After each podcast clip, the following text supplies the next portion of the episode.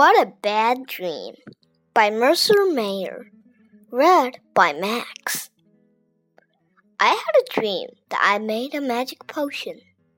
After I mixed it up, I drank the potion down. Then weird things started to happen, just like in a spooky show on television.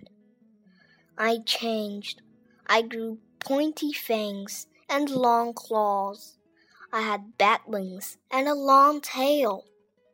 I could roar so loud that I scared everybody, and they left me alone. Then I did whatever I wanted. I lived all by myself. My room looked just the way I wanted to look. I had cookies and ice cream for breakfast. I never brushed my fur or my fangs and I never changed my clothes. I got a gorilla for a pet. I didn't go to school. I just rode my bicycle wherever I wanted. We ate ice cream and fudge pops for lunch.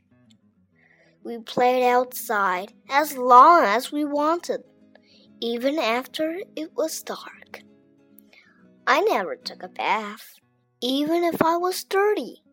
I kept lizards and frogs and snakes in the tub. I watched television as late as I wanted and never even had to go to bed. I got sleepy anyway and went upstairs. But there was no one to tuck me in and read me a story. Then I got scared and there was no one to give me a hug. I began to cry. I wanted my mommy and daddy. Suddenly, someone was shaking me. It was my mom and dad. You had a bad dream, they said.